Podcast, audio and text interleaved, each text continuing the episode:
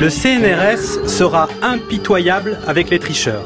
C'est la promesse faite par son président, Antoine Petit, en annonçant un nouveau plan d'action contre les auteurs de fraudes scientifiques.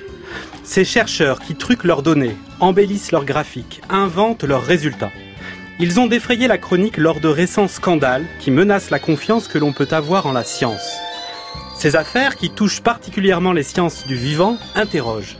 Y a-t-il quelque chose de pourri dans le royaume de la biologie?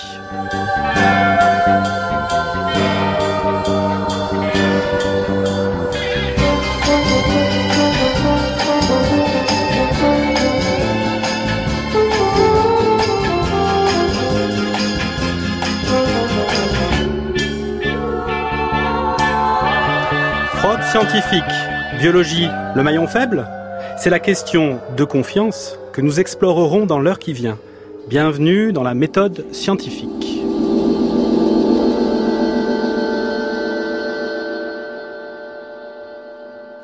Pour parler, pour définir de la méconduite scientifique et les actions à entreprendre pour préserver la confiance entre le public et les scientifiques, nous recevons aujourd'hui deux invités. Pierre Corvol, bonjour. Bonjour. Vous êtes médecin et chercheur en biologie, professeur émérite au Collège de France. Vous êtes également l'auteur du rapport sur l'intégrité scientifique remis en 2016 à Thierry Mandon, qui était alors secrétaire d'État à l'enseignement supérieur et à la recherche sous la présidence de François Hollande. Nous sommes également en compagnie de David Larousserie. Bonjour. Bonjour. Vous êtes journaliste au Monde, docteur en physique et polytechnicien. Alors, comme chaque jour, cette émission est à suivre en direct sur les ondes de France Culture, mais si vous n'êtes pas à 16 heures derrière votre poste, pas de problème, puisque vous pouvez écouter l'émission en replay sur le site de France Culture, franceculture.fr, ou bien en podcast en utilisant votre appli préférée. Et les adeptes des réseaux sociaux, les tweetos, ne doivent pas oublier que la méthode scientifique est aussi sur Twitter, sur le fil la méthode FC. Pendant toute l'heure qui vient, nous publierons les liens, des articles, des photos, toutes les sources qui vont bien pour continuer d'explorer le thème d'aujourd'hui. Alors, pour commencer cette émission, j'aimerais euh, avec vous commencer par une forme de définition. On parle ici d'intégrité scientifique, mais finalement, qu'est-ce que c'est l'intégrité scientifique? Et euh, on a peut-être tendance facilement à confondre cela avec l'éthique. C'est sans doute une erreur à ne pas commettre. Pierre Corvol. Euh, vous avez très bien situé le débat. Oui, effectivement, il faut bien distinguer les deux choses. Hein, l'intégrité scientifique, c'est la pratique de la recherche qui doit se faire de façon intègre, cette pratique de la recherche aboutit à produire des résultats qui là aussi doivent être explicités de façon intègre. Ces résultats doivent être ensuite diffusés toujours de façon intègre.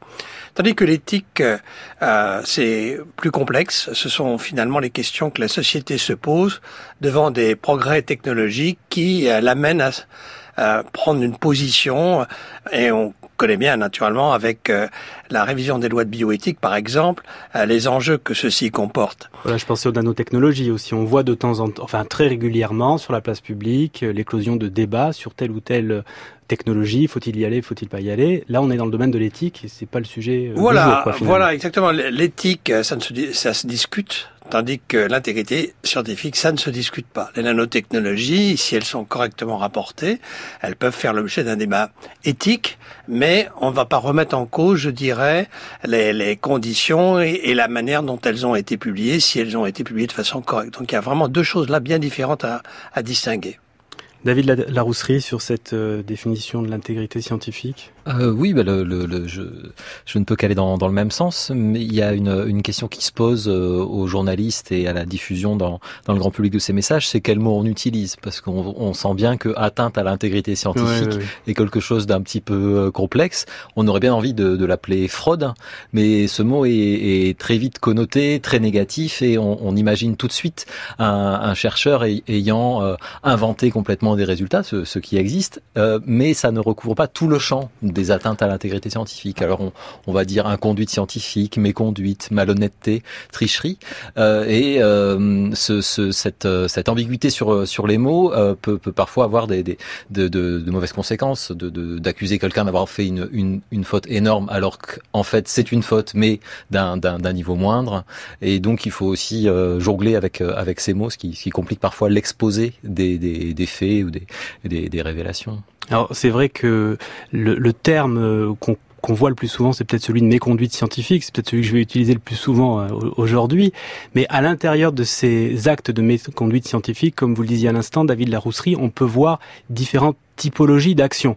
Il y a la fraude, il y a la falsification, l'invention pure et simple, Comment les décrire? Il faudrait presque les prendre une à une. Oui, alors le, le traditionnellement euh, dans les dans les atteintes les plus graves, on, on met le plagiat, qui là, je pense que tout le monde peut comprendre ce, ce, ce que c'est, et évidemment, c'est quelque chose de, de, très grave.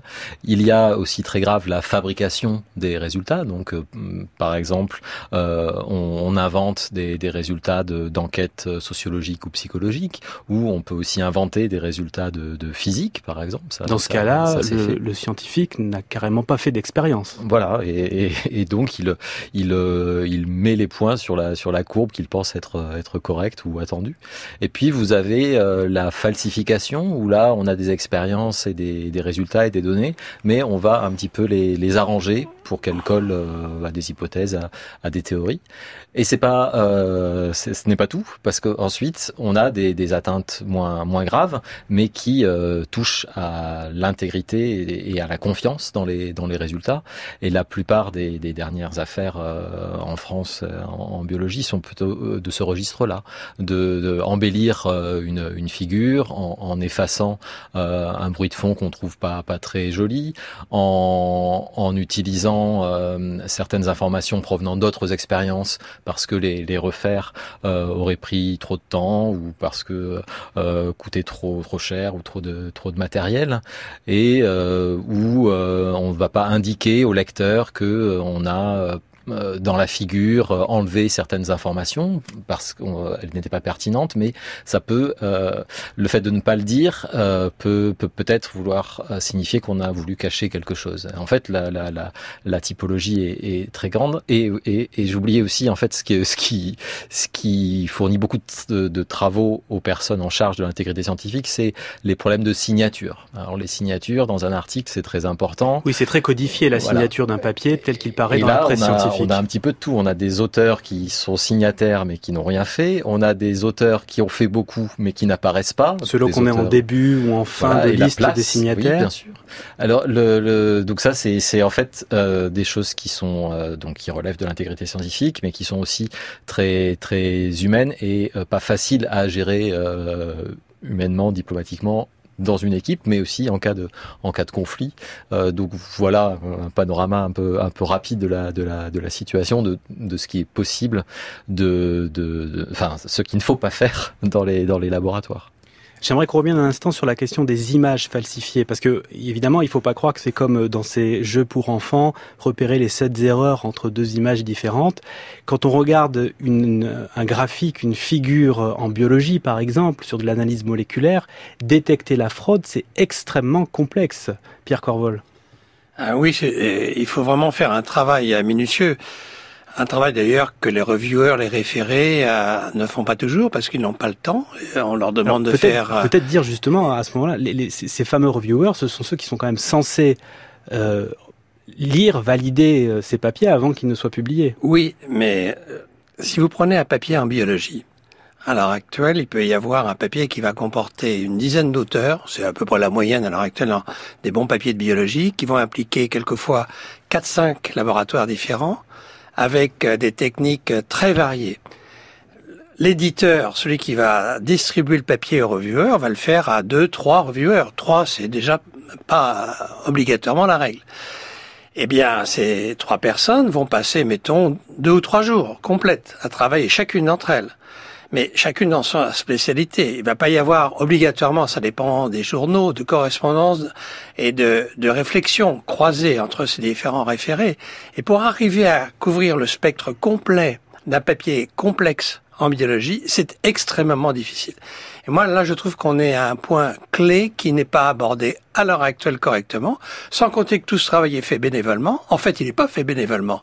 C'est vous qui le payez comme moi, c'est-à-dire vos impôts, euh, euh, ou en tout cas, euh, quand on fait de la recherche publique, eh bien, le temps donné de notre recherche publique à reviewer pour des journaux qui sont des journaux euh, privés, si je puis dire, c'est quand même de l'argent qui est en quelque sorte dévié. Bref, euh, je pense qu'il y a un vrai problème là. Et donc, euh, donc c'est un problème de méthodologie dans la validation des papiers par les éditeurs. Absolument. Moi, c'est ce que c'est. On n'en parle pas suffisamment. Donc j'aborde ce problème parce que vraiment, ça me semble absolument essentiel. À l'heure actuelle, il y a par ailleurs, il faut bien voir des logiciels anti-plagiat, bien sûr. Pratiquement tous les masters en tout cas tous les M2, et maintenant de plus en plus pour les M1, voire pour la licence, tous les écrits, les diplômes, les, les rapports, etc., sont soumis à ces logiciels anti-plagiat. Oui, je crois qu'il y en a Scan, Scanplag, je crois. Oui, il y en a plusieurs. Mm.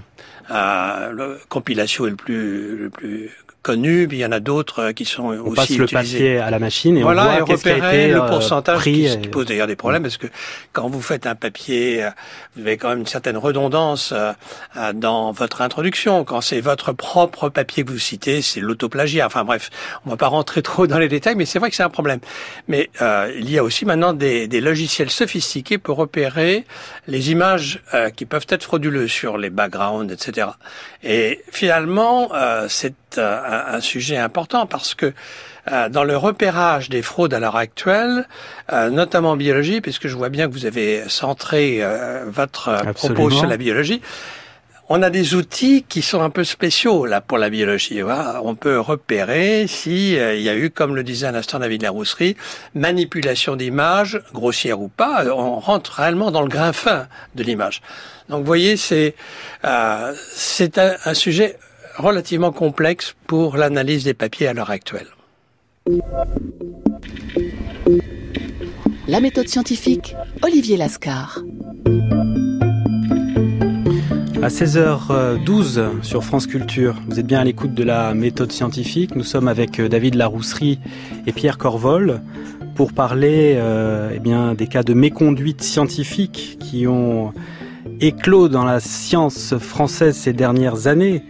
Euh, tant et si bien que en 2016, Pierre Corvol, on vous a demandé de bien vouloir travailler sur cette question et vous avez euh, écrit un rapport qui a été remis à Thierry Mandon, qui était alors euh, secrétaire d'État à la recherche et à l'enseignement supérieur. Est-ce que vous pouvez nous dire quelques mots sur ce, sur ce, ce, travail? Dans quel cadre il a été accompli? Pourquoi vous, Pierre Corvol? Pourquoi moi? Je me, suis, je me pose encore la question d'ailleurs, quand je vois le travail que ça m'a demandé et surtout celui qui me tombe sur les épaules. Euh, en fait, je venais de prendre ma retraite euh, comme administrateur euh, du Collège de France et j'avais des bons amis qui étaient sensibles à cette question-là, notamment à la conférence des présidents d'université. Et donc, ils ont pensé qu'il était important de prendre en, main ce dossier. Comme je n'avais pas euh, d'occupation, euh, j'ai volontiers accepté de travailler ce sujet qui était tout à fait nouveau euh, pour moi. Euh, et j'ai vu l'ampleur du, travail à réaliser. J'ai été euh, très intéressé de, de, développer ce rapport avec Rémi Giquel, qui est un inspecteur général de l'administration de la recherche et, et l'enseignement supérieur ça m'a amené à, à, discuter avec mes collègues à, à, Bruxelles, de voir Carlos Moedas, le président de la Commission européenne pour ce qui concerne la recherche, et d'aller aux États-Unis et discuter avec mes collègues canadiens, puisque la France n'est pas très en avance ou n'était pas très en avance sur ce sujet-là. Il était donc important d'avoir une vue euh, internationale et aussi de mettre la, la, France, je dirais, dans euh, les, les, les rails qui l'amèneraient à une meilleure euh, euh, intégrité scientifique, il y avait du travail et je trouve que c'est très important parce que en 2015, euh, il y avait quand même une signature de la charte euh, de déontologie des métiers de la recherche qui avait été faite par huit institutions, dont la conférence des présidents d'université, l'INSERM, le CNRS, etc. Et en fait, mon rapport s'intitule euh, mise en œuvre, euh, voilà, euh, des j'ai le titre, j'ai le titre, le titre, bilan et proposition de mise en œuvre de la charte nationale d'intégrité scientifique. Voilà. Rapport Corvol, ça va plus vite. Voilà, exactement. Mais on pourrait, euh, oui, c'est vrai. Mais donc, euh, c'était vraiment pour voir qu'est-ce qui avait été fait à la suite de cela. mais ça se mettait en place. Alors moi, je vous donnerai tout de suite mon point de vue, euh, en vraiment objectif, hein, je crois. Il me semble qu'en deux ans, à peine deux ans, parce que la, lettre circulaire de Thierry Monod qu'il a euh, produite juste avant de, de partir avec euh, le gouvernement précédent, euh, ça date de juin 2017. Donc, si vous voulez, en 18 mois, moi, je peux apprécier le travail qui a été fait. Alors, il y en a encore beaucoup à faire. Alors, on va, on va ça, expliciter ça par la suite de, dans la suite de l'émission. David Larousserie, avant le, le, rapport Corvol, la question de, des conduites à entreprendre face au cas de méconduite scientifique en France, c'était un peu laissé en jachère? Euh, oui, il faut, rappeler le, un, un fait qui est que euh, avant le, le, rapport euh, Corvol, il y en avait eu d'autres, et notamment un euh, qui, qui, témoigne un peu du malaise que ces questions posent. Euh, un rapport qu'avait fait pour le ministère, je crois, Monsieur Alix, un rapport qui est donc trouvable aujourd'hui, mais pas sur le site officiel, et qui n'avait eu aucune conséquence en termes de un rapport enterré. Bon, voilà, on peut dire. Contrairement, on, on, voit à fortiori aujourd'hui le contraste, puisque là, effectivement, il y a eu des, des, des réalisations. Mais en tout cas, donc ça, ça, ça témoigne que euh, cette question-là euh, en France était, problématique. Après, même si évidemment dans la lettre de mission il n'était pas fait explicitement référence à, certaines histoires, il y avait un climat, euh, enfin un climat, disons des événements particuliers qui faisaient que peut-être il, devenait un petit peu nécessaire de, faire ça. Et sinon, même s'il n'y avait pas d'actualité, la, comparaison internationale faisait que vraiment la France apparaissait effectivement en retard et particulièrement euh, le, CNRS, puisque euh, l'INSERM, par exemple, avait déjà euh, des référents intégrité, une, un historique, des, pratiques, etc., que, que n'avait pas le CNRS. je parle du CNRS parce que c'est le plus gros organisme de, de, recherche, en plus interdisciplinaire, etc. Et donc c'était pas c'est pas facile hein, ces questions-là. Alors le climat a été un peu lourd et depuis de nombreuses années, on va le voir en écoutant une archive qui date de 1987 où on va entendre le, philosophe et psychanalyste Roger Dadoun au micro de, France Culture pour l'émission Panorama, et il parle de la fraude scientifique. La fraude scientifique fait partie structurellement de la recherche scientifique. Tout individu qui mène une recherche scientifique est appelé d'une manière ou d'une autre à frauder. Et alors, au point que, à mon avis, le travail de recherche ne consiste pas tant dans une procédure de type expérimental ou matériel, ou dans une, une procédure de type intellectuel, mais je dirais dans une procédure de type éthique. Faire de la recherche, c'est fondamentalement lutter contre la fraude à l'intérieur de soi-même. Fraude qui, d'une part, fait partie de la structure du sujet, parce qu'il veut arriver, il veut bien se placer dans le monde euh, scientifique. Il a l'impression qu'il touche la vérité, qu'un petit coup de pouce permettrait d'y parvenir. Et on a de nombreux exemples. Mhm. Et par ailleurs... On appelle l'amélioration des résultats. L'amélioration des résultats, qui elle-même d'ailleurs est confortée par la structure même de la communauté scientifique, et c'est ça le plus important. Il y a une structure de la réalité scientifique, institutionnelle notamment, sous la forme des hiérarchies universitaires, des institutions de recherche. Des pressions carriéristes. Des pressions carriéristes des subventions gouvernementales, des subventions données par le patronat, etc., qui fait que vraiment éviter une fraude, c'est un acte de suprême courage, et je ne suis pas sûr que tous les chercheurs y parviennent. Éviter une fraude, c'est un acte d'un suprême courage. Pierre Corvol, une réaction, il y va fort. Je suis pas du tout d'accord avec cela. Euh, je suis pas du tout d'accord avec cela. Euh, pour avoir quand même conduit un laboratoire euh, de recherche pendant presque 50 ans, euh, je ne peux pas accepter euh, ces mots-là. C'est pas vrai. Euh, en tout cas, c'est pas vrai avec les gens avec lesquels j'ai travaillé. Et donc, euh, c'est vrai qu'il peut y avoir des tentations. Alors là, ça, je ne le nie pas. bien sûr, il y a un moment donné, on se dit, oh, on va supprimer ce point-là, on va lisser entre guillemets la courbe, etc. Il y a, y a des tentations. Certains y succombent, c'est vrai aussi. Mais enfin, dire que c'est un acte de courage suprême, ça me semble surprenant. Il faut quand même peser les mots qu'on utilise. Moi, c'est toujours un petit peu fort euh, euh, d'utiliser le mot fraude, une fraude sur laquelle on lutte soi-même. Bon, alors peut-être que c'est vrai en philosophie, mais c'est pas vrai en biologie tous les jours en tout cas. Oui, David Larosserie parlait dès le début de l'émission de, de, ce terme de fraude qui est difficile à, utiliser. David, vous voulez réagir à cet extrait sonore? euh, Oui, je, bah, je comprends pas non plus exactement euh, le, que ce qui le, le motive à, à, décrire la, la méthode scientifique de cette de cette façon-là. Et euh, en tout cas, si on le suit, euh, on, on voit pas trop. Du coup, euh, le, le, combat est perdu d'avance là. Le, si, si ça repose essentiellement sur sur l'humain et, euh, et, tout ça, ça va pas. Alors que le, le, les, guides, les, pratiques, les, méthodes euh, permettent de, s'entendre sur ce qu'il est permis de faire et n'est pas permis de faire, de bien les diffuser, de bien les reproduire et d'avoir confiance dans les résultats. Euh, donc je, suis comme, comme M. Corvol, je ne comprends pas bien. Alors les méthodes, les actions positives à entreprendre pour travailler correctement, elles commencent, enfin elles commencent, elles sont mises en œuvre notamment euh, à l'issue du travail que vous avez fait, Pierre Corvol, avec ce rapport. Et ce travail, on l'a dit, intervient dans un contexte qui est un peu lourd et qui a été marqué par des affaires de méconduite scientifique dans la biologie française. Il y a une trilogie euh, récente qui commence avec euh, une affaire qui est associée au nom d'Olivier Voinet. Euh, David Larousserie, est-ce que vous pouvez nous rappeler qui est Olivier Voinet? C'est un wonder boy de la biologie française, spécialiste de l'ARN. Euh, oui, alors le, le donc un, un, biologiste qui est recruté au CNRS euh, assez vite, qui est euh, qui est récompensé d'une médaille d'argent assez vite. Il, il travaille à, à, Strasbourg après avoir fait sa thèse en, en, Angleterre, et puis il va être ensuite en détachement euh, en, en, Suisse.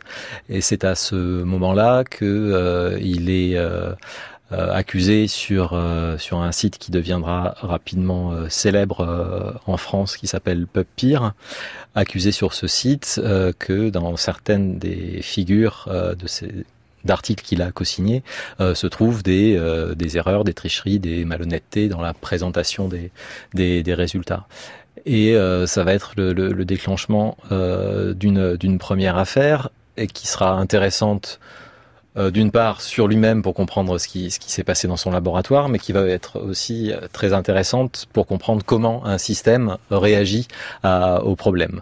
Et alors comment le système a réagi Et alors en plus c'était presque un, un beau cas d'école puisqu'il y avait deux institutions, une en Suisse et une en France, donc on pouvait comparer. Donc euh, d'un côté le CNRS, de l'autre l'école polytechnique de, de, Zurich. De Zurich. Voilà.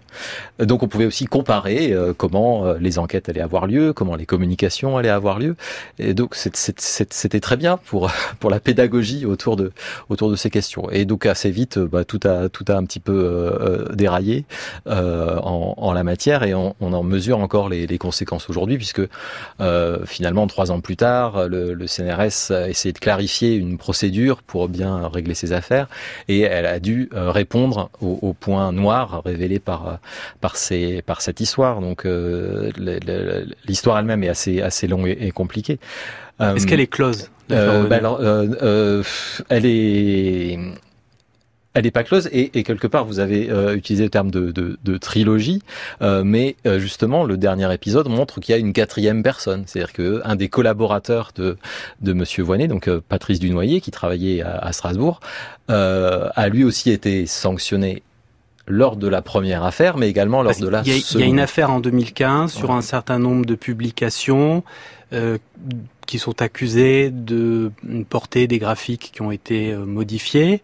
Et il y a une affaire en 2000, plus récente, en 2018, oui, qui pose sur les correctifs de ces publications. Euh, alors, bon, disons que le, le, dans le détail, c'est un peu plus compliqué, mais c'est présenté comme une nouvelle enquête qui porte sur cinq articles seulement et euh, la conclusion de, des experts, euh, c'est là aussi c'était euh, cette fois, c'était pas séparé entre Zurich et, le CNRS, mais c'était une enquête conjointe. Enfin, toujours est-il que euh, les conclusions, c'est que bah, Monsieur Voinet euh, n'est pas responsable des nouvelles euh, fautes trouvées, alors que Monsieur Dunoyer euh, est, est, est, plus est plus sanctionné. Donc finalement, se trouvait un quatrième biologiste. Mais si on veut regarder dans le détail, en réalité, l'enquête montre qu'il y a bien une cinquième personne, donc qu'on qu ne, qu ne, ne, nommera pas, mais qui a aussi été coupable de de, de, de malhonnêteté dans, dans la présentation. Et pourquoi, pourquoi on la nomme pas? Pourquoi on n'en a pas? Parce que le, rapport étant confidentiel et euh, la personne n'ayant même pas été prévenue par son employeur de, des conclusions de l'enquête, ça, ça, serait quand même euh, pas très euh, déontologique de, révéler son nom. Euh, mais donc, et, oui, et, la, deuxième raison, au moins pour laquelle ça n'est pas terminé, c'est que un des une des questions soulevées par la, par la fraude, c'est que bon, il y a des erreurs dans les articles, on doit les corriger, ou les rétracter. Donc c'est les éditeurs qui, qui, qui, prennent ces, ces décisions-là, de manière à ce que le lecteur puisse être au courant de la confiance qu'il doit accorder aux résultats. Alors du côté d'Olivier Voinet, il y a plus de, de, de, 25 articles qui sont concernés, 8 sont rétractés et, et, et les autres sont, sont corrigés. Mais quand on voit les erreurs euh, attribuées à Monsieur Dunoyer, euh, on peut s'étonner que euh, faudrait-il regarder toute la production de Monsieur Dunoyer pour voir s'il n'y a pas aussi des, des, problèmes. Et donc dans ce sens, elle n'est pas tout à fait close parce qu'il y a une, tout d'un coup une, une, incertitude là sur sur la, la, la, la confiance à accorder dans, dans ces résultats. Euh, ensuite, cette, euh, euh, cette, histoire a aussi révélé que dans le laboratoire de Strasbourg, où Monsieur Voinet a commencé sa carrière française, eh bien, sur PubPeer, beaucoup d'articles de, chercheurs qui n'ont rien à voir avec Monsieur Voinet se retrouvent aussi mis en cause. Alors, est-ce que c'est des dénonciations malhonnêtes pour nuire aux chercheurs, ou est-ce que c'est justifié? Bah, on n'en sait rien. Et, un mot peut-être sur PubPeer, ça fait plusieurs fois que vous le citez, on en parle souvent à la méthode scientifique. PubPeer, c'est un site qui a été créé il y a quelques années pour euh, mettre sur la place publique des présomption de, de, de méconduite euh, scientifique euh, justement Non, à l'origine c'est pas ça. Il, est, il, est, il, est, il se présente comme un journal club électronique. Donc un journal club dans un laboratoire, c'est une réunion où les chercheurs regardent ce qui a été publié et ailleurs et disent ah bah ça c'est un bon article, ah ça c'est nul ou etc. Donc c'est un, un, forum de discussion. Donc PubPeer était construit comme ça pour du, on appelle ça du, du, du, du reviewing après publication. La particularité c'est que euh, on pouvait poster anonymement euh, ses commentaires. L'autre particularité qui est, qui est, souvent oubliée, c'est que euh, ces commentaires doivent être justifiés, c'est-à-dire que le, le, lecteur doit pouvoir vérifier l'information, un peu comme sur Wikipédia. C'est-à-dire que si on dit que l'image est fausse, on doit pouvoir montrer euh, l'image réelle et indiquer euh, que ce qui ne va pas. Si on dit qu'une équation euh, n'est pas correcte, il faut aussi poser l'équation et dire pourquoi elle n'est pas correcte. On ne dit pas juste ce travail ne vaut rien, etc. Et euh, assez vite, ce, ce, site est aussi devenu endroit de, pour lancer des alertes où euh, les gens, euh, anonymement ou publiquement, euh, sous leur nom, pouvaient dire ah ben là je trouve que ces figures sont malhonnêtes, il y a un copier-coller suspect, il y a des, des, des, des morceaux de figures qu'on retrouve dans d'autres articles, ce qui est ce qui est malhonnête. Et ça a révélé beaucoup de beaucoup d'affaires, donc les, les, le cas français, mais également à, à l'étranger. Et des articles ont été rétractés et, et parfois des, des articles importants Euh, et donc il, a, il contribue euh, à l'assainissement de la situation. Mais euh, en France, il y a une sorte de traumatisme hein, avec ce, ce site, euh, puisque certains considèrent que c'est de la délation pure et simple, que que c'est pas une bonne pratique et qu'il faut surtout pas le regarder. Et euh, le, le, CNRS, par la voix de, de son président, euh, à votre micro d'ailleurs euh, en, en, mars dernier, avait comparé ça à des, des accusations de de, de, de pédophilie. Euh, et dans dans la dans la présentation du nouveau plan CNRS, Monsieur Antoine Petit, le, le directeur du CNRS, a, a, à nouveau euh, dit que euh, Pierre ne comptait pas pour lancer les alertes. Et... On va en reparler ça dans la deuxième partie de l'émission. Monsieur Corvol, sur PubPeer, un commentaire? C'est un outil euh, utile ou il faut mieux l'éviter? Je, je, partage euh, le point de vue du, général de la communauté qui regrette beaucoup que euh, Pupir ait permis des, des, des dénonciations anonymes. C'est pas toujours le cas. D'ailleurs, un certain nombre de euh, des dénonciations, du moins des, des, allégations qui ont été portées, ont été portées par des gens qui se sont identifiés. Mais c'était pas l'idée initiale, effectivement, comme vient de le dire David Larousserie, euh, de Brandon Steele et de Maurice Barmour, qui ont créé au fond ce site pour pouvoir continuer la discussion après un article. Ce qui est intéressant, c'est que on reprend un peu la même chose. À l'heure actuelle avec euh, la possibilité, en tout cas, euh, couvre ce qu'on appelle la, science ouverte, c'est-à-dire que euh, un article qui va être euh, déposé dans des dans des entrepôts de données avant qu'il ne soit publié permet une discussion ouverte avec euh, une communauté. Alors c'est peut-être plus facile dans certaines communautés que dans d'autres qui se sont portées assez rapidement sur ces entrepôts de données par rapport notamment aux biologistes. Mais je pense que c'est comme, enfin, une science, ça se discute. Et donc, euh, euh, Pierre a peut-être été dévié par rapport à, à la mission initiale. Voilà ce que je peux dire. Si je peux rajouter une chose sur l'histoire euh, de Voinet, qui n'est pas terminée, bien sûr, quand même une chose qui est intéressante, c'est que finalement, ce qu'a trouvé Voinet, il ne faut pas l'oublier quand même, hein, euh, ce qu'a trouvé Voinet est extrêmement important. Et, et ça euh, demeure. Ah, oui. Et même les papiers qui ont été rétractés de Voinet parce que manipulés, Très bien. Euh, sont cités et sont même cités largement depuis que ces papiers ont été rétractés. Mais comment un papier qui a été rétracté a toujours valeur à être... Euh, on a gardé les, les, citations anciennes, si vous voulez, mais la, la, possibilité d'y faire référence. En tout cas, le fait que euh, euh chez les plantes et maintenant chez euh, les animaux et chez l'homme, il puisse y avoir une régulation de l'expression des gènes par des des ARN qui vont bloquer l'expression ou la moduler, c'est une découverte absolument fondamentale qui lui a valu une notoriété. Mais le, la base de ce qu'il a découvert reste authentique. C'est d'ailleurs pour cela qu'il est toujours en recherche à l'école polytechnique euh, fédérale de Zurich. Alors il ne faudrait pas penser justement que Voinet est le seul à devoir porter ce fardeau euh, de suspicion de méconduite scientifique. Il y a d'autres personnalités de la science. Il y a eu le cas d'Anne Perroche récemment et Pierre Corvol, vous avez été appelé à statuer, à réfléchir sur un certain nombre de ces publications à la demande du CEA.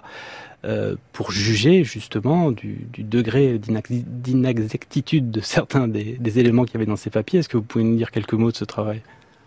Oui, volontiers. Euh, parce que cela montrera la, la difficulté. Euh, euh il faut préciser qu'Anne Perroche était la présidente par intérim du CNRS au moment où, où l'affaire éclate, et elle éclate via PubPeer.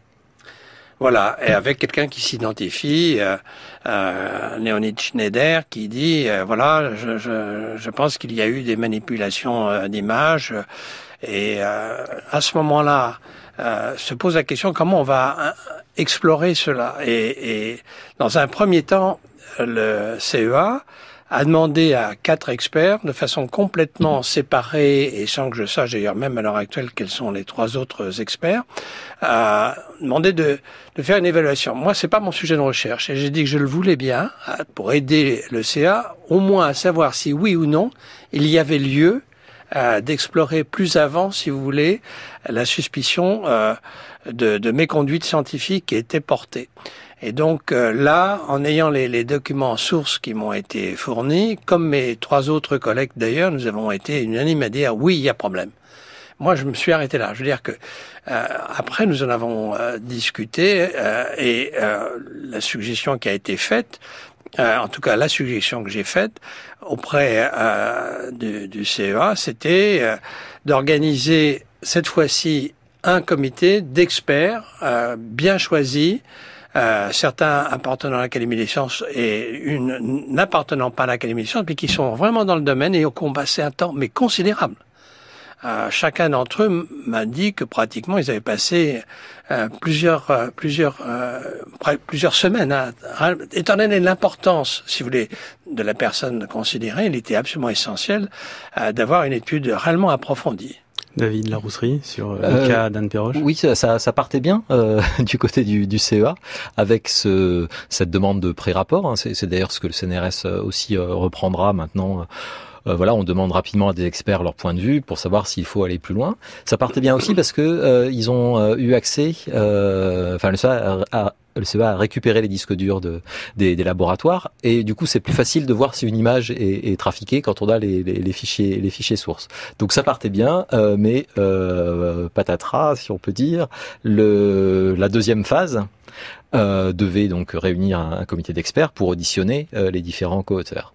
Et euh, le CEA a en même temps, euh, même juste précédemment, convoqué Anne Béroche pour un entretien avec les ressources humaines, euh, comme on dit dans les entreprises, préalable à, licenciement, c'est-à-dire entretien qui pouvait conduire au licenciement. C'est-à-dire que, et en même temps, la procédure plutôt d'expertise scientifique était lancée.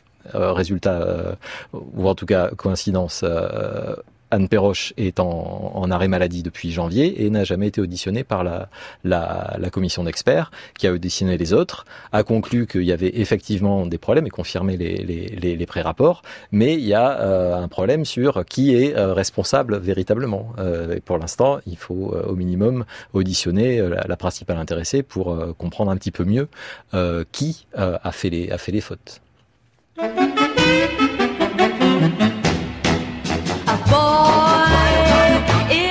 Specimen of masculinity. That's biology. A girl is a specimen of femininity. That's biology. A girl is a scientific joy to a boy. And I'm a girl. And I'm a girl. And you're a boy. And I'm a boy. And baby, that's biology.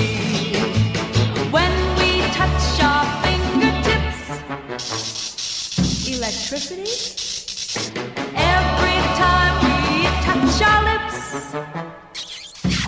Biology. A boy has a positive reaction to the dark, likes to go and park. A girl has a negative reaction that is strong, but not for very long. A girl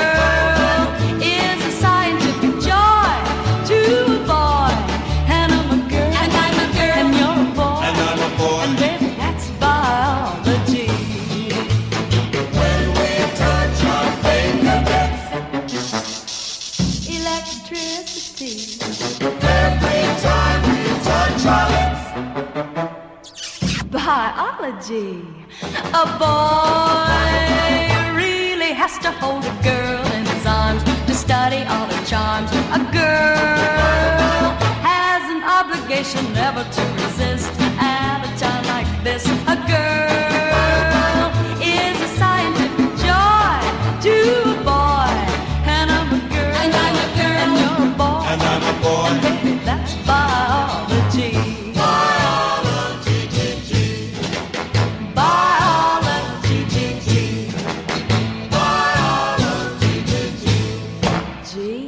C'était Biology, c'était pétillant, sautillant par Sourané, ça fait du bien dans un sujet qui est un petit peu lourd quand même aujourd'hui dans la méthode scientifique puisqu'on parle de, de méconduite euh, scientifique avec Pierre Corvol, vous êtes médecin et chercheur en biologie, professeur émérite au Collège de France.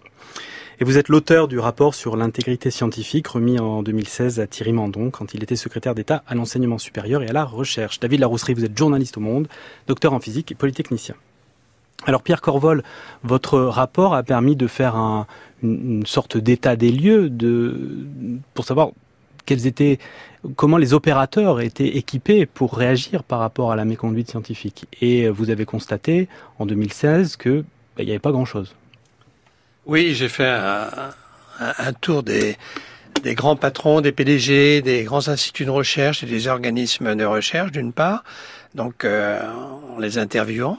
Et d'autre part, j'ai envoyé à toutes les universités un questionnaire. On était un peu pressé, donc euh, le questionnaire nous a quand même permis, je dirais, d'obtenir des résultats. Sur les 72 universités, euh, j'ai eu 27 euh, réponses. Euh, ce que j'ai trouvé catastrophique. Oui, c'est pas comme, terrible. Ah non, exactement. Sauf que les gens des sciences humaines et sociales m'ont dit, mais c'est formidable, tu as 33% de résultats, ce qui m'a laissé rêveur sur euh, la manière dont les uns et les autres procédons. Euh, voilà. Et là, je me suis rendu compte que, euh, oui, effectivement, il y avait, euh, en matière de formation qui était vraiment important, il y avait un effort qui avait été fait indiscutablement dans les grands organismes de recherche, c'était très variable pour ne pas dire en fait très très insuffisant euh, dans la plupart des universités qui avaient répondu. Il n'y avait pratiquement pas de structure dédiée euh, à à l'intégrité scientifique, c'est-à-dire qu'il n'y avait pas de référent intégrité scientifique, de cellule d'intégrité scientifique, comme il a été dit au départ, alors il en existait déjà, certes, à l'INSERM, enfin, c'était vraiment euh, très, très embryonnaire. Et puis, il y avait toute une réflexion à, à mener sur euh, la typologie, euh, qui est complexe, puisqu'on a vu, c'est tout un spectre depuis la, la, fraude caractérisée, le fameux, nous appelons dans notre métier le FFP, fabrication, falsification, plagiat, mmh. jusqu'à jusqu'à bon l'erreur euh, qui est une erreur euh, quand même délibérée, hein. enfin l'erreur, la faute délibérée de manipulation, transformation, un peu les résultats pour les aménager et les rendre publiables. Donc, si vous voulez, tout cela était important à, à, à voir et, et, en même temps, en discutant avec mes collègues, je me suis rendu compte qu'il serait sans doute utile d'avoir une structure euh, qui permette de réfléchir à l'ensemble de ces questions, qui soit dégagée, je dirais, d'un organisme de recherche ou de, de l'université. Et de là, après en plus, le petit tour d'horizon que j'ai pu faire à l'international, l'idée de créer un office français d'intégrité scientifique qui est différent de l'office américain de euh, qui s'appelle l'ORI, Office of Research Integrity, euh, dans la mesure où euh, en France, il n'y a pas de traitement pénal de, de la faute en matière d'intégrité scientifique, à l'exception du, du, plagiat et, et, et, ceci pour des, des questions de, de, de copyright et de propriété intellectuelle particulière aux œuvres de l'esprit. Mais si vous voulez, euh, on a décidé euh, avec euh, Thierry Mandon qu'il était préférable de, rester à, la tradition française euh, et non pas d'inculper, en fin de compte, au niveau pénal. Il n'y a, a, a, pas de cadre juridique pénal, hein, qu'il faut, faut que ce soit bien clair. Donc, on a créé ce, cet office qui est indépendant, qui est euh, un des départements euh, de l'HCERS, le Haut Comité pour l'évaluation de la recherche euh, et l'enseignement supérieur, avec, je crois, toutes les garanties d'indépendance et de fonctionnement parfaitement autonome, avec Olivier Legal, qui est à l'heure actuelle le, le, président, et Joël Alno, qui est le directeur de, de cet office et qui a du travail, beaucoup de travail. Mais je peux déjà constater que en l'espace euh, de, donc de deux ans, 18 mois même. On, on a, euh, on est passé euh, d'un nombre de référents intégrité scientifique qui devait être la quarantaine à plus de 80. Euh, et aussi, et ça c'est fondamental, euh, le fait que l'enseignement de l'intégrité scientifique, car ça s'enseigne, contrairement à ce que les gens pourraient croire, euh, et de la de la déontologie et de l'éthique soit maintenant obligatoire dans le cursus doctoral. Alors l'office a été créé en 2017 et actuellement, fin 2018, c'est le CNRS qui se dote euh, d'un instrument pour euh, statuer sur les cas euh, de méconduite scientifique. Il a mis en place, le CNRS, un bureau d'intégrité scientifique qui devrait coordonner les affaires de, de manquement. Bonjour Céline Lausanne. Bonjour Olivier, bonjour à tous. Vous avez rencontré le référent de, cette, de ce bureau d'intégrité, Rémi Mosseri. Vous l'avez rencontré au siège du CNRS. Et oui, le CNRS va en finir avec la fraude, Olivier. Depuis les derniers scandales, le plan CNRS était très attendu. Et en août dernier, Antoine Petit, son président, a nommé un référent à l'intégrité scientifique. Il s'agit donc de Rémi Mosseri, qui est physicien de formation et par ailleurs membre du comité d'éthique du CNRS. Il sera assisté dans sa mission d'un bureau de cinq personnes, des experts de domaines différents pour couvrir l'ensemble des sciences, en pratique, le bureau est ouvert à tous, toute personne ayant des soupçons fondés, avec des arguments solides, sur le cas de méconduite pourra se prononcer, mais attention, pas de manière anonyme, toute demande anonyme sera refusée. Néanmoins, la confidentialité et la transparence totale sera garantie dans le traitement des prochaines affaires.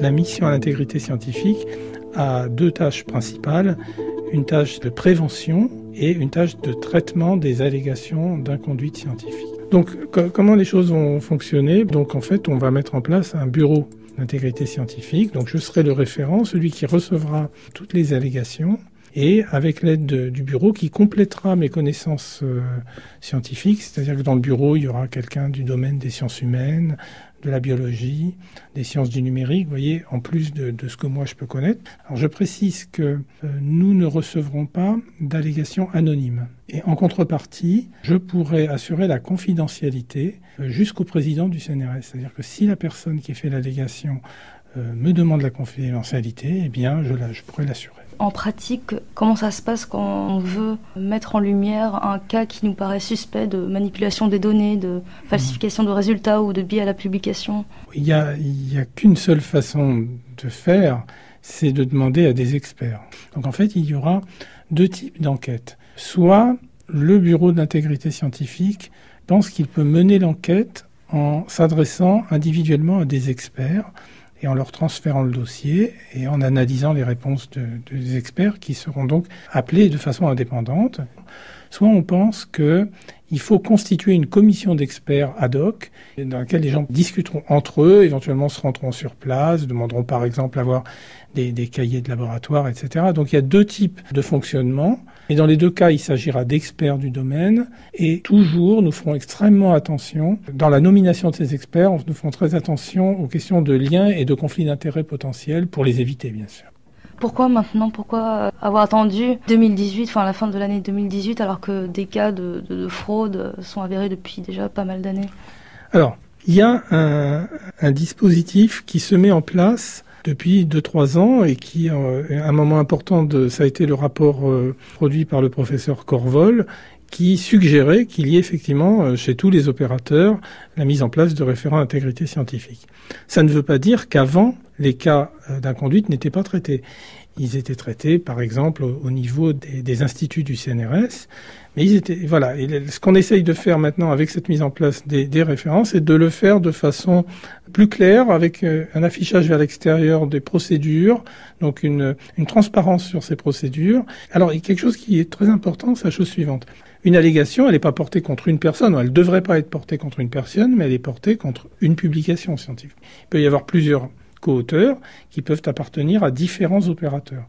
Donc il est important qu'il y ait une forme de cohérence, de procédure à appliquer entre les différents opérateurs. C'est pour ça que on discute au sein du réseau des référents intégrité scientifique, qui est aussi, je crois, une des suggestions qu'il y avait dans le rapport Corvol. Comme vous le dites, une équipe, c'est jamais une personne isolée, c'est souvent pluridisciplinaire. Ça mobilise plusieurs équipes sur des projets de recherche, par exemple européens, qui bénéficient de, de fonds européens. Comment là on peut agir en cas de mauvaise pratique? Ah, alors, euh, bon. D'abord, moi, mon, rôle, c'est de fournir au, au, président directeur général du CNRS un rapport pour essayer de qualifier les faits, savoir s'il y a réellement eu inconduite, euh, préciser le type d'inconduite, éventuellement, si je peux, euh, essayer de préciser euh, qui est responsable et à quel niveau de responsabilité entre les différents co-auteurs. Voilà. Ça, c'est et moi, mon rapport remonte au président. Les suites, qu'elles soient de type euh, disciplinaire en interne au CNRS ou bien euh, de la nécessité d'informer les agences de financement euh, des travaux, ne dépendent pas de moi. Ce n'est pas euh, mon travail à titre personnel. Est-ce que vous espérez que vos actions à travers ce nouveau bureau d'intégrité euh, scientifique va permettre d'agir davantage au niveau de la prévention que de l'aspect punitif? Alors, euh, bon, l'aspect prévention, on le mène en parallèle. Moi, je passe mon, enfin, j'ai déjà beaucoup d'invitations à aller soit aux écoles, doctorales, rencontrer les directeurs d'unité, euh, les chercheurs, etc. Donc, il y a une prévention qui se fait par un contact direct.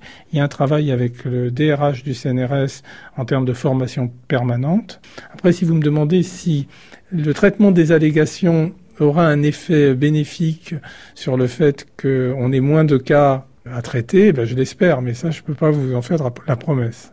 Un point assez important dans le, le plan d'action qu'on a donné, c'est la question de l'accompagnement des personnes accusées à tort pour les aider, le cas échéant, à restaurer leur réputation. Euh, ça peut être, par exemple, quelqu'un qui a été plagié, mais le temps que la réparation arrive, eh bien cette personne, pendant, ça peut durer des années. Ça peut être aussi une personne qui est accusée à tort de fraude, et puis euh, ben, vous savez comment ça se passe, il n'y a pas de fumée sans feu, euh, sa réputation est entachée. Donc si la conclusion de mon enquête, c'est que la personne a été accusée à tort, ou bien qu'elle a été effectivement victime d'un plagiat, il y aura un document du CNRS envoyé à cette personne précisant cela. Et donc, euh, cette personne, après, peut en faire usage comme elle le veut, par exemple, pour sa carrière, ses titres et travaux. Donc, voyez, une forme de symétrie. Si on pense qu'une personne coupable de mes conduites, eh bien, il peut y avoir une suite disciplinaire. Si on pense qu'elle est innocente, il faut aussi que le CNRS prenne ses responsabilités pour le lui faire savoir.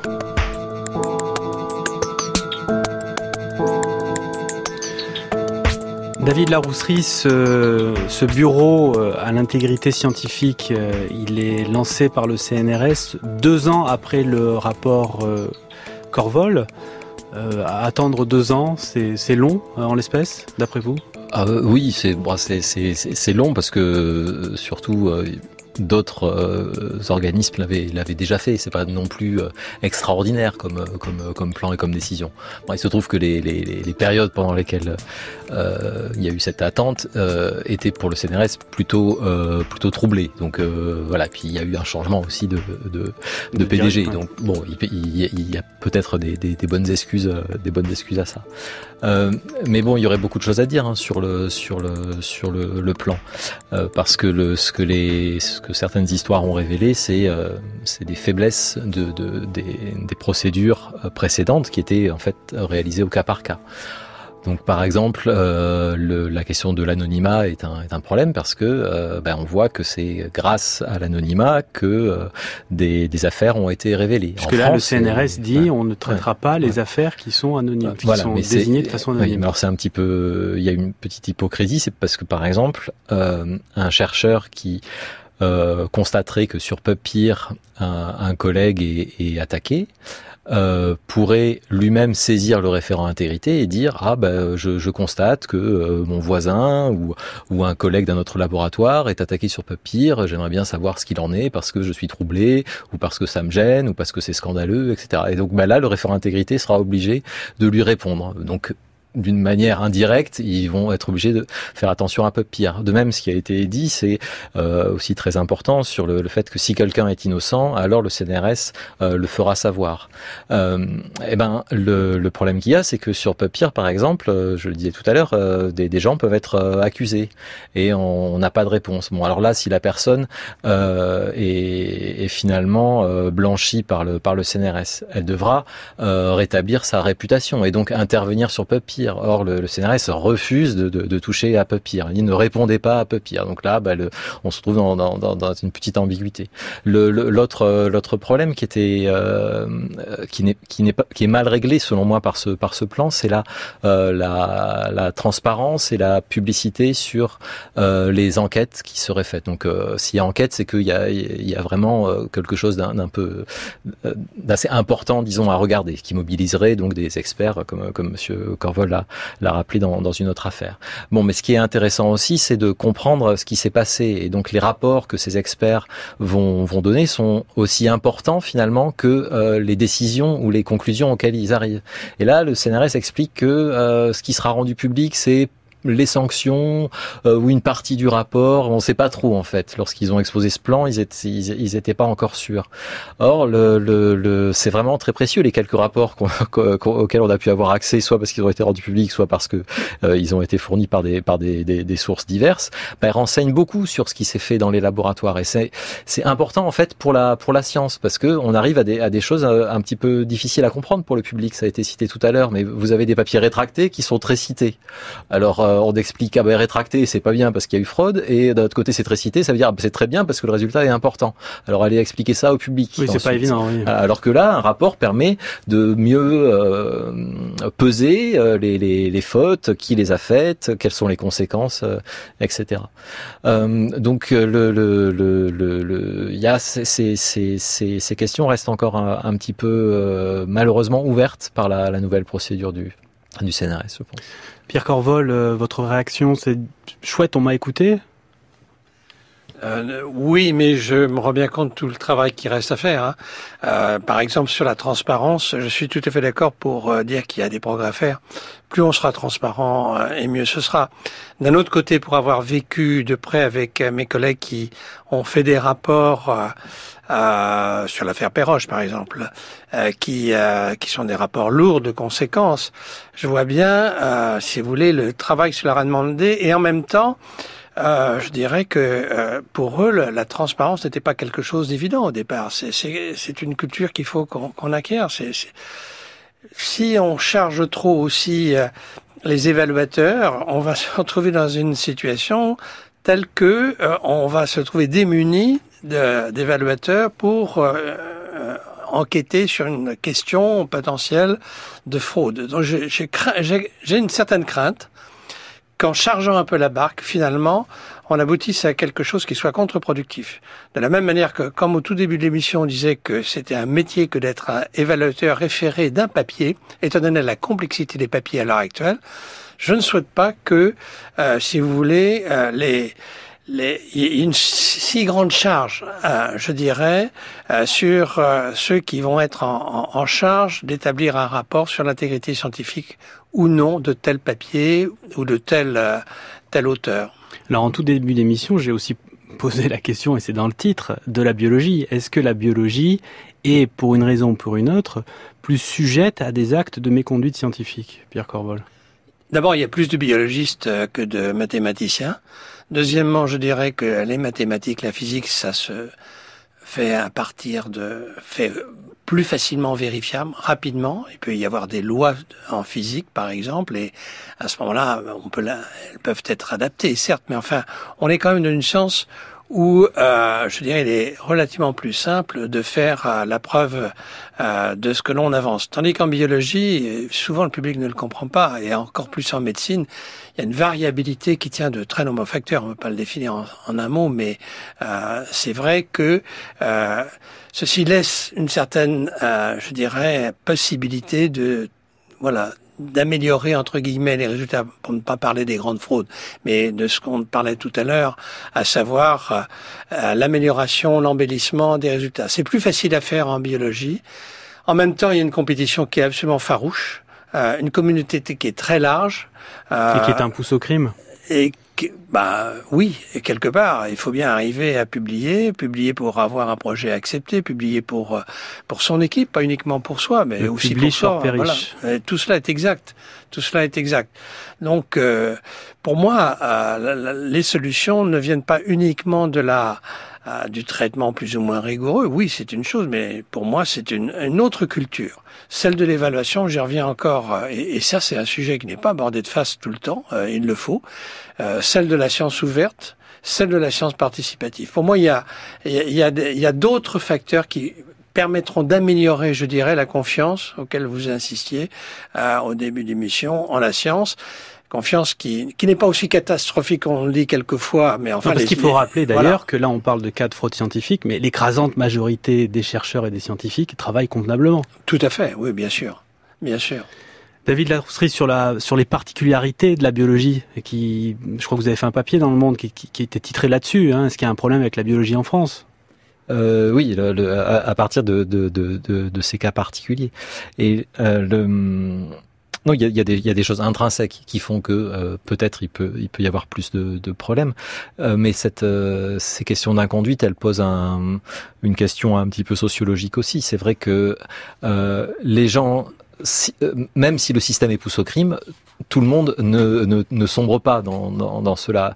Et ça crée aussi des, des, des frustrations de, de voir que, euh, bah oui, certaines équipes font euh, et refont des expériences, euh, passent du temps, etc. Alors que d'autres, ben, du coup, s'affranchissent de, de certaines règles et vont aller plus vite, euh, vont avoir des, des, des publications euh, peut-être euh, meilleures, des dossiers meilleurs, en, en ayant euh, triché, mais pas en peut-être pas gravement, mais euh, en ne respectant pas les, les règles que euh, la, la communauté s'était elle-même euh, donné. Donc ça, c'est quelque chose d'assez délicat à gérer quand même, ce sentiment. Euh, Du bon, souvent on deux poids, ça- deux mesures. Euh, oui, puis, euh, oui. Alors il y a ça plutôt pour l'aspect des sanctions, mais euh, parfois on compare ça au dopage dans le sport. Euh, c'est vrai que bah, le sportif qui, qui, qui se dope pas euh, peut, peut être un peu démoralisé et, et, euh, euh, et déçu de, de de voir que euh, euh, d'autres tricheurs euh, arrivent avant lui et qu'il n'y a pas de sanction ou que les gens disent oh bah oui mais tout le monde le fait alors que c'est pas vrai. Donc c'est sur le plan de la communication ou de la gestion humaine de ces affaires c'est quand même assez délicat. Après pour être un petit peu optimiste aussi de plus en plus, euh, Monsieur Corvol l'a rappelé avec la notion de science ouverte peut-être, le, les référies peuvent demander ou on, les force à, regarder les données brutes euh, des, résultats, ce qui permet de voir si vraiment les images euh, euh, ont été touchées ou pas. Retourner vers les données brutes, ce sont sur ces mots que nous terminons la méthode scientifique du jour. Nous étions avec Pierre Corvol et David Larousserie. Merci à vous. Merci à l'équipe de la méthode scientifique, Eve Etienne, Antoine Beauchamp, Noémie Naguet de Saint-Vulfranc, Céline Lausanne et Tom Hamdenstock. À la réalisation, c'était Olivier Bétard, à la technique, Pierrick Monsigny.